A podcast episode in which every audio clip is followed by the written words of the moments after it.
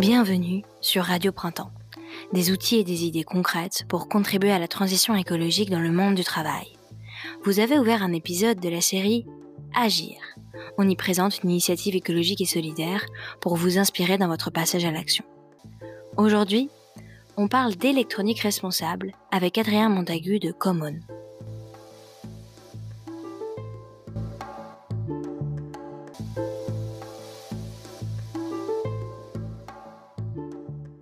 Bonjour Adrien, merci beaucoup euh, d'être parmi nous aujourd'hui. Alors on a coutume de commencer nos podcasts par une question un peu personnelle. Euh, est-ce que tu pourrais nous dire pour comment est-ce que tu t'es intéressé à la question du numérique et surtout du numérique responsable? Eh bien, bonjour, euh, merci pour l'invitation. alors, pour répondre à cette question, bah, j'aurais tendance à dire que c'est une opportunité plus qu'un choix délibéré, c'est-à-dire que c'était à une époque où je cherchais à me réorienter professionnellement, puisque à la base j'étais dans le monde de la chimie, euh, et je cherchais à donner plus de sens à mon activité professionnelle. Et j'étais de plus en plus sensibilisé aux enjeux associés à euh, l'environnement, euh, à la déplétion de nos ressources naturelles. et à ce moment-là, un ami d'enfance m'a proposé de m'associer au projet Common euh, qui s'attelait justement aux questions du numérique. Euh, au départ, j'étais assez dubitatif parce que je savais pas trop ce que j'allais pouvoir apporter étant complètement extérieur à ce domaine, n'ayant moi-même pas de smartphone à l'époque. Euh, et puis en fait, en creusant, ben, je me suis aperçu qu'il y avait énormément à creuser et que c'était un domaine rempli d'hérésie environnementale. et donc ça, ben, de suite, ça a commencé à vraiment me, titiller et me passionner. Est-ce que tu pourrais nous en dire un petit peu plus sur les hérésies? Euh, Parce que peut-être que nos, les auditeurs sont pas forcément familiers avec euh, l'empreinte carbone du numérique. Je crois qu'aujourd'hui, euh, l'empreinte carbone est à peu près à 4% des émissions totales mondiales, c'est ça? Oui, ben alors en fait, donc il y a différentes études sur le sujet. toutes s'accordent sur le fait que l'empreinte carbone du numérique est significative.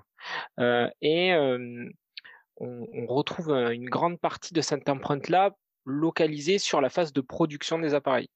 C'est-à-dire que sur l'ensemble du cycle de vie d'un appareil, euh, c'est euh, la phase de production qui pèse le plus lourd dans euh, les émissions carbone.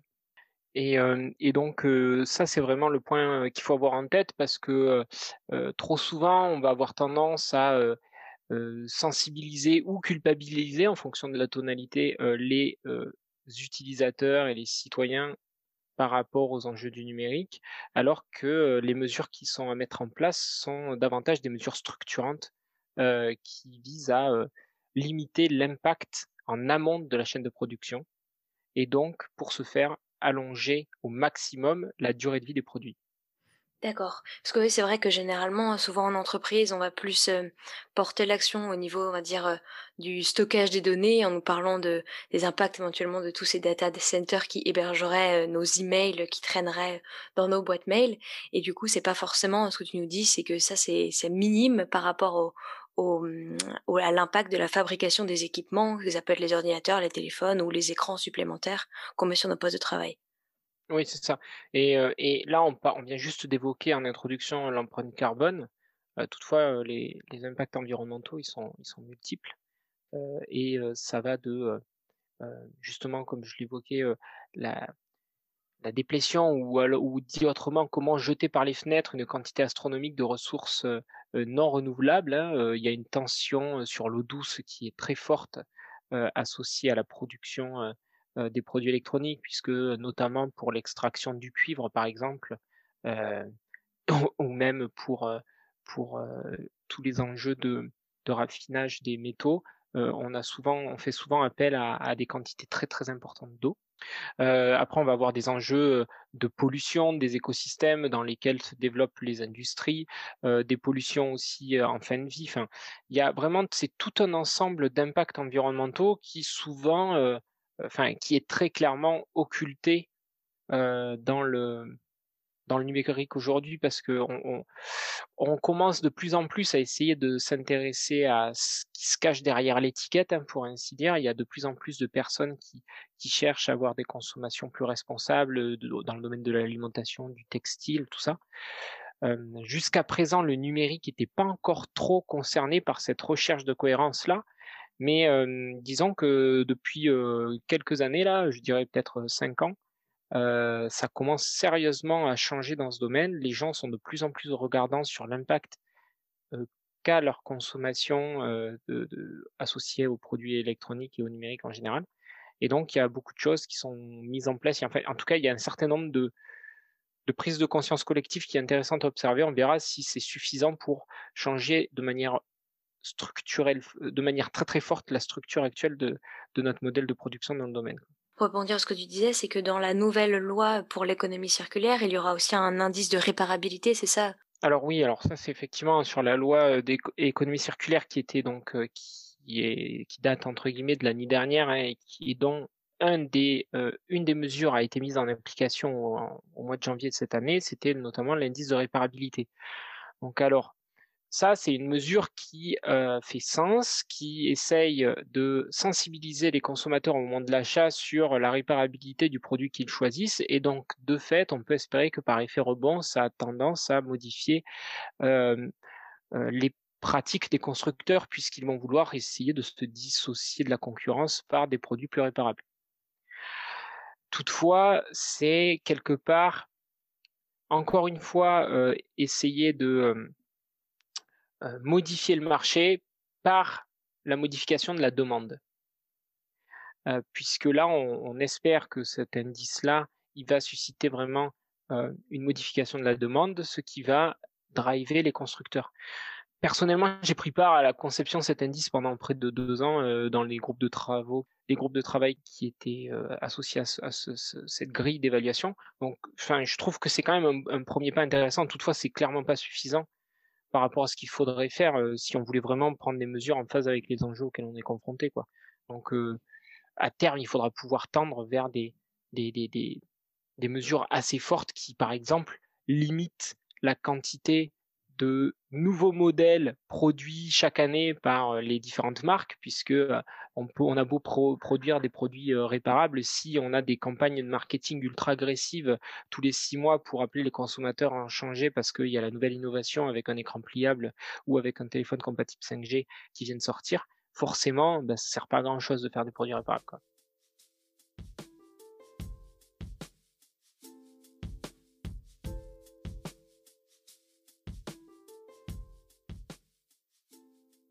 Il va y avoir le l'obsolescence, on va dire programmée, mais aussi dans cette obsolescence programmée, il y a aussi une sorte d'obsolescence par la mode, c'est ça, qui fait que même s'il fonctionne encore, on va avoir tendance à changer de, téléphone. Alors oui, alors nous euh, plutôt, en fait, on englobe euh, dans les différents mécanismes d'obsolescence, on va parler plutôt d'obsolescence prématurée. Donc c'est tous les mécanismes qui euh, favorisent le renouvellement prématuré des appareils. et parmi ces mécanismes-là, il y a donc l'obsolescence, bah, comment je qualifie de marketing, mais alors des fois en fonction à qui je m'adresse, c'est les gens qui travaillent dans les dans le domaine du marketing sont pas très contents que j'emploie ce, ce terme-là, mais pour moi il existe. Il y a l'obsolescence logicielle qui elle va limiter la durée de fonctionnalité des appareils par des mises à jour de plus en plus gourmandes, euh, ou alors tout simplement l'incapacité de mettre son appareil à jour et donc euh, de, le, euh, de le mettre dans des bonnes conditions de sécurité vis-à-vis d'attaques extérieures, par exemple. Et puis il y a l'obsolescence programmée qu'on appelle, qui est donc comment un constructeur, de façon plus ou moins délibérée, va avoir tendance à concevoir son appareil pour qu'il soit plus ou moins réparable.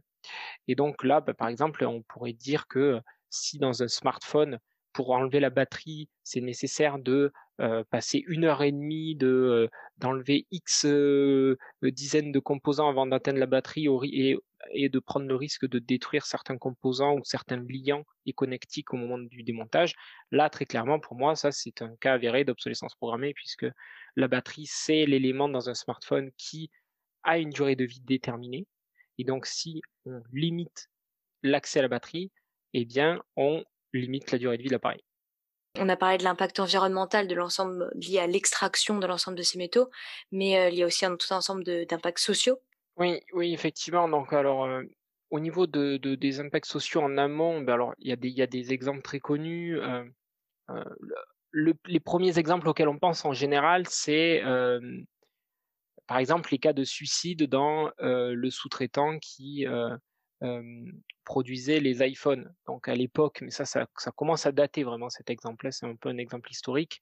Foxconn avait installé des filets pour se prémunir des suicides de ses employés. Donc c'était un peu une mesure assez cynique. depuis, Apple a, essayé d'améliorer ces conditions de travail-là.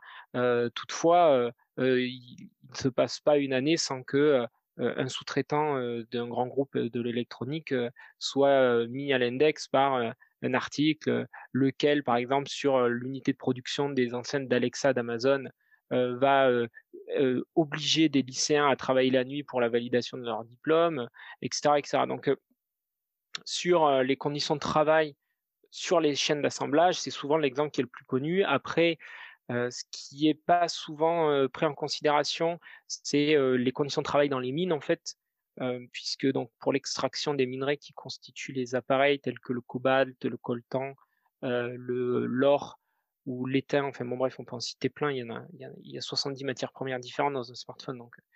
Mais dans ces 70 là, il y a des matériaux qui sont plus critiques qu'un autre. Il y en a qui sont qualifiés de minéraux de sang. Et si on les appelle de la sorte, c'est parce qu'en fait, c'est notamment le cas en République démocratique du Congo. Il y a un certain nombre de mines qui sont détenues par des milices armées qui pratiquent de l'esclavage moderne pour exploiter ces mines-là hein, et utilisent les revenus de ces mines-là pour financer des guerres civiles armées. En aval, on va avoir un autre problème, c'est qu'il y a une très très faible il y a une très très faible traçabilité sur la gestion des D3E, les déchets d'équipements électriques et électroniques. et au niveau mondial, on, retraite correctement seulement 20% des D3E. Quoi. C'est-à-dire qu'il y a 80% qui, sortent du spectre et on ne sait pas trop où ils vont. Donc, il y en a une partie qui est retenue, on va dire, chez les, chez, les gens dans leur tiroir ou où là, moi, comme par exemple, je suis un très mauvais élève, j'ai une tour d'un vieil ordinateur que j'ai chez moi et j'ose pas. Tout, en fait, si je la conserve encore, c'est parce que je ne sais tout simplement pas où la mettre pour être certain à 100% qu'elle arrive au bon endroit. C'est-à-dire que moi aujourd'hui, si j'apporte ma tour dans une décharge dans le, pour, proche du conteneur pour les D3E, il y a 57% de chances en France qu'elles sortent de la filière pour, pour aller éventuellement dans une décharge à ciel ouvert en Europe ou alors dans entre guillemets le, pire des cas aussi bah, en Afrique où là encore ça va être des enfants qui vont mettre le feu à ces machines pour récupérer les matières premières dans les cendres de, des appareils. Donc là, on va se retrouver avec des conditions de travail, bah, bien sûr avec aucune norme de sécurité, des pollutions euh, désastreuses sur l'environnement de ces décharges à ciel ouvert, euh, là encore des enfants qui travaillent, etc. Donc c'est vraiment en fait du début à la fin, il y a vraiment des enjeux sur tous les éléments de, la chaîne, du cycle de vie d'un produit électronique.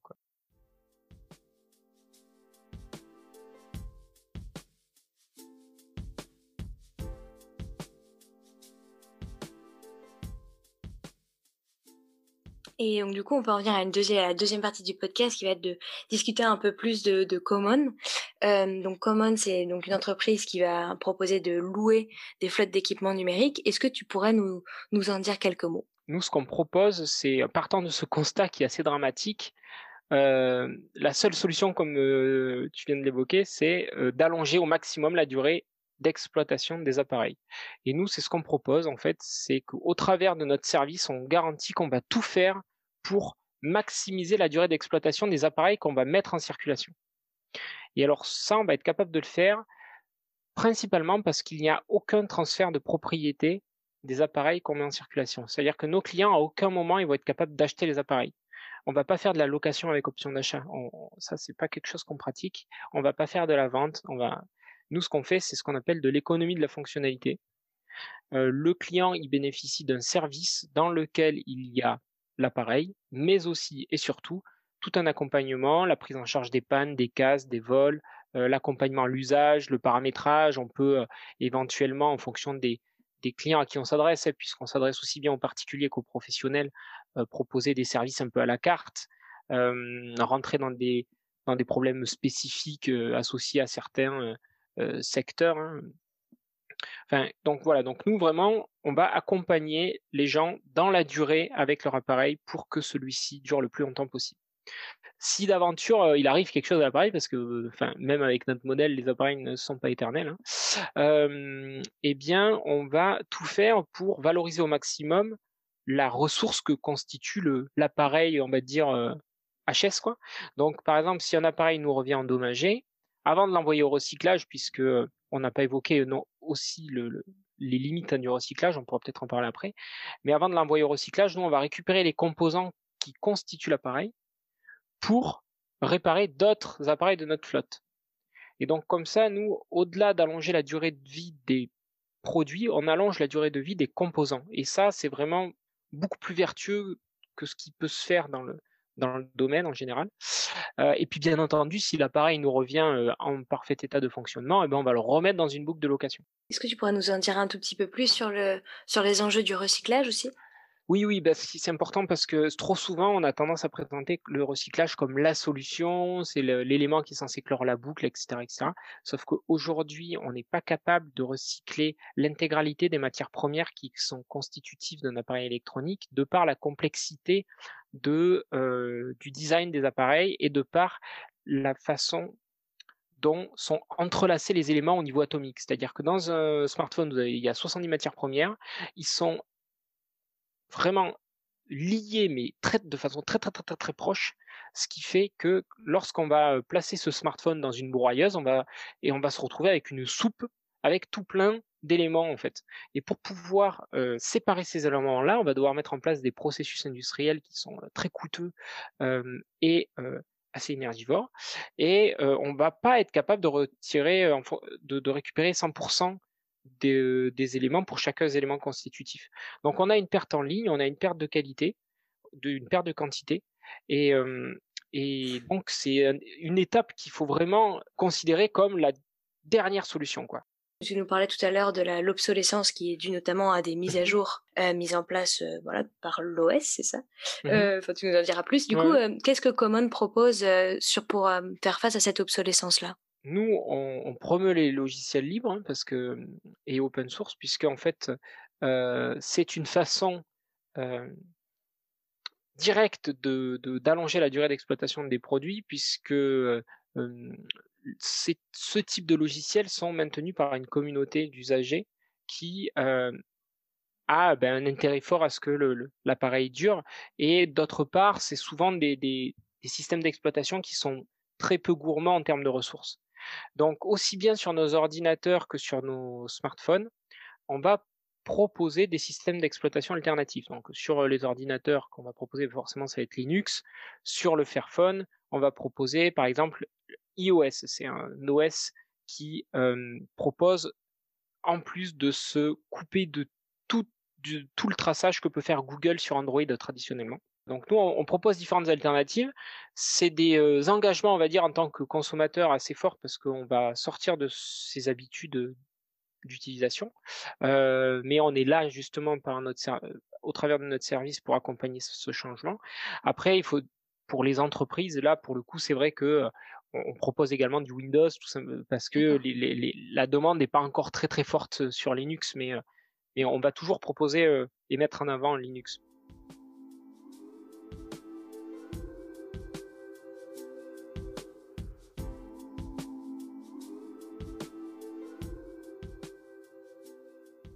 Est-ce que tu pourrais nous en dire un, peu plus sur concrètement comment vous mmh. êtes, quelle est votre gouvernance en interne? Je crois que vous êtes une SIC, c'est ça? Est-ce que tu ça, Oui. Tout à fait. Ben, on est une société coopérative d'intérêt collectif, donc ça aussi c'était un élément important lorsqu'on s'est lancé, c'est-à-dire que si mon associé à l'époque, Ellie, m'avait proposé de monter une start-up en mode rémunération du capital, placement en bourse dans les 5 ans et, et dividende à gogo, clairement, je serais resté chimiste. donc c'est une entreprise qui est, enfin c'est un statut qui est beaucoup plus en phase avec nos valeurs. il limite drastiquement la rémunération du capital. il y a des échelles de salaire. On va avoir une gouvernance partagée entre les différentes parties prenantes de l'aventure, c'est-à-dire que au sein de notre coopérative, n'importe qui peut être sociétaire. C'est-à-dire qu'on va avoir différents collèges de vote et de sociétariat. Et donc, la gouvernance, elle est répartie de la sorte. Il y a 50% du pouvoir décisionnel en Assemblée générale qui est attribué au collège qui regroupe les dirigeants et les salariés. Collège au sein duquel une personne égale une voix, c'est-à-dire que indépendamment du nombre de parts que l'on détient, ben, on a autant de pouvoir décisionnel que son voisin d'à côté. ensuite, on va avoir un collège qui va comprendre les bénévoles, les partenaires de communication et les clients.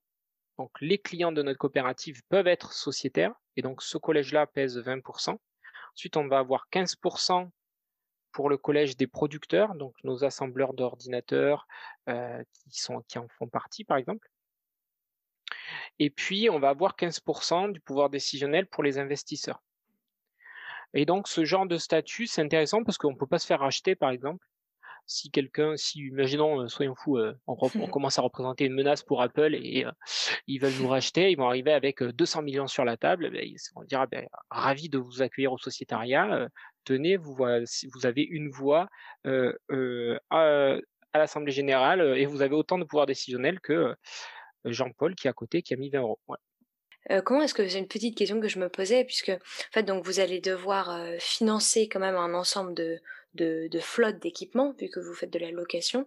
et donc, du coup, ça, ça se base sur le capital apporté à la base par euh, chaque sociétaire. Si vous voulez lever des fonds, enfin, lever des fonds, si vous avez besoin d'acheter, par exemple, euh, tel Fairphone euh, qui vous intéresse et que vous aimeriez ajouter à votre flotte d'équipement, vous allez proposer aux sociétaires de, de mettre un peu plus de capital? On, finance principalement par du prêt bancaire pour l'instant. Euh, on a une campagne de crowd equity qui tourne directement sur notre site web, c'est-à-dire que n'importe qui passant sur notre site web peut choisir d'y investir de l'argent. et de juste avec cette page-là, de façon récurrente, les gens, on, a, on a levé depuis trois ans 230 000 euros comme ça. Donc ça, c'est sans, faire de com dessus presque. Hein. c'est juste les gens qui passent sur notre site web. Donc voilà. et puis après, on a levé près de 700 000 euros de prêts. Et là, on est dans une nouvelle levée de fonds, sachant qu'on commence quand même à toucher du doigt le limite de financement que nous offre notre statut actuel, puisqu'on est une SIC SAS. Et on risque, lors de notre prochaine Assemblée générale, de passer en SIC SA, ce qui ouvre le droit d'émettre des titres participatifs. Et là, on va pouvoir, avec cette, euh, cet outil-là, aller voir des acteurs euh, euh, financiers qui ont des ressources plus importantes, comme par exemple la Caisse des dépôts et des consignations. D'accord, et qui pourront investir un peu plus massivement, on va dire. Ouais, c'est ça. Parce que là, jusqu'à présent, on était limité par cette incapacité à émettre des titres participatifs. Et peut-être avant de conclure, ce serait intéressant juste d'avoir ton point de vue sur la 5G. Le débat qui a eu lieu sur la 5G, il a complètement été faussé parce que d'une part, on a focaliser les impacts uniquement sur la consommation énergétique des antennes, si je caricature. Et donc ça, c'est juste regarder euh, l'ensemble du, euh, du spectre des impacts environnementaux par un tout petit trou de lorgnette, quoi. Et donc ça, c'est parfaitement déplorable. Et d'autre part, là où c'est intéressant, le débat, par contre, c'est quelle société on veut demain, en fait. Et la 5G, ça a été présenté comme un énième relais de croissance, d'innovation pour permettre d'aller plus loin, plus vite, plus fort, etc., etc.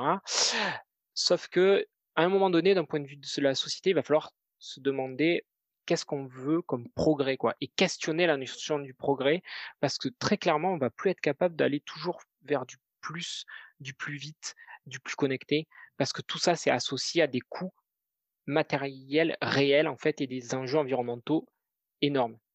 Donc la 5G, les, deux, les premières fréquences ont été vendues. la prochaine fréquence à vendre, c'est le 26 MHz et il y aura une nouvelle bataille à mener pour essayer de positionner un moratoire comme la Convention citoyenne pour le climat le proposait et, et proposition qui a complètement été écartée par le gouvernement. Éventuellement, peut-être que les gens qui écouteront le podcast bah, te contacteront pour en savoir plus, que c'est un débat, c'est vrai, qui est compliqué et c'est intéressant d'avoir ton point de vue.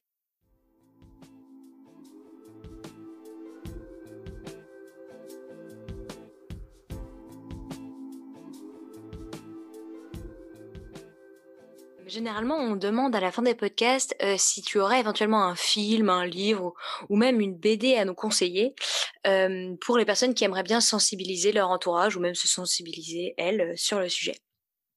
Un livre qui sensibilise, on va dire, un peu de manière détournée au sujet, mais sur un autre prisme, c'est Les Furtifs de Damasio qui euh, dresse un peu une dystopie de ce à quoi pourrait ressembler notre monde ultra connecté euh, dans les années à venir. Et ce qui est assez déstabilisant, c'est que c'est une dystopie euh, très très très réaliste, quoi. Parce que quand on voit les pentes sur lesquelles on, on est actuellement entre la loi sécurité globale et le déploiement de la 5G, par exemple, si j'associe juste ces deux éléments, ça se rapproche très très très très fortement de ce qui est décrit dans le livre. et donc c'est assez effrayant, mais très révélateur, je trouve. il y a aussi toute une notion et une réflexion autour de la résistance, de la désobéissance. Et ça, c'est quelque chose qui, c'est un terme qui, qui, me parle beaucoup puisque à titre individuel, je suis bénévole et membre de, du réseau Alternativa Action non violente COP21. Et donc, c'est un, un, livre qui m'a excessivement parlé. Alors, il n'est pas directement associé au numérique, mais en tout cas, c'est quelque chose de très inspirant. et puis, pour quelque chose plus en lien avec le numérique, il y a eu des caches d'investigation qui, qui, ont essayé de révéler les dessous des smartphones qui avaient fait beaucoup parler à l'époque. Qui, qui peut être un documentaire intéressant à, visionner pour, pour euh, avoir une première approche, on va dire.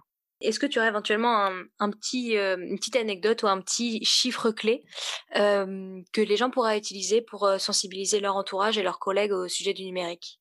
Ouais, j'en ai un. Ça, ça, pourrait être en fait tout simplement la quantité de déchets d'équipements électriques et électroniques qui sont produits dans le monde chaque année. En 2020, c'était 53 millions de tonnes. Donc, pour donner un ordre d'idée, ça représente 5300 tours Eiffel. Donc, chaque année, on produit 5300 tours Eiffel de déchets d'équipements électriques et électroniques. Ouais, c'est bien, c'est marquant. voilà. Bah, super. Bah, merci beaucoup, Adrien, pour cet échange. Très bien, bah, merci à toi. Bonne fin de journée.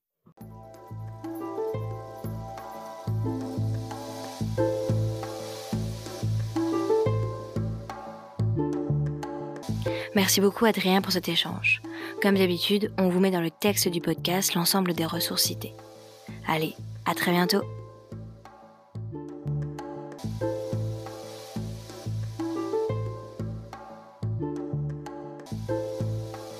Ce podcast a été réalisé par Chloé Durantis pour le Printemps écologique, éco-syndicat lancé en mai 2020.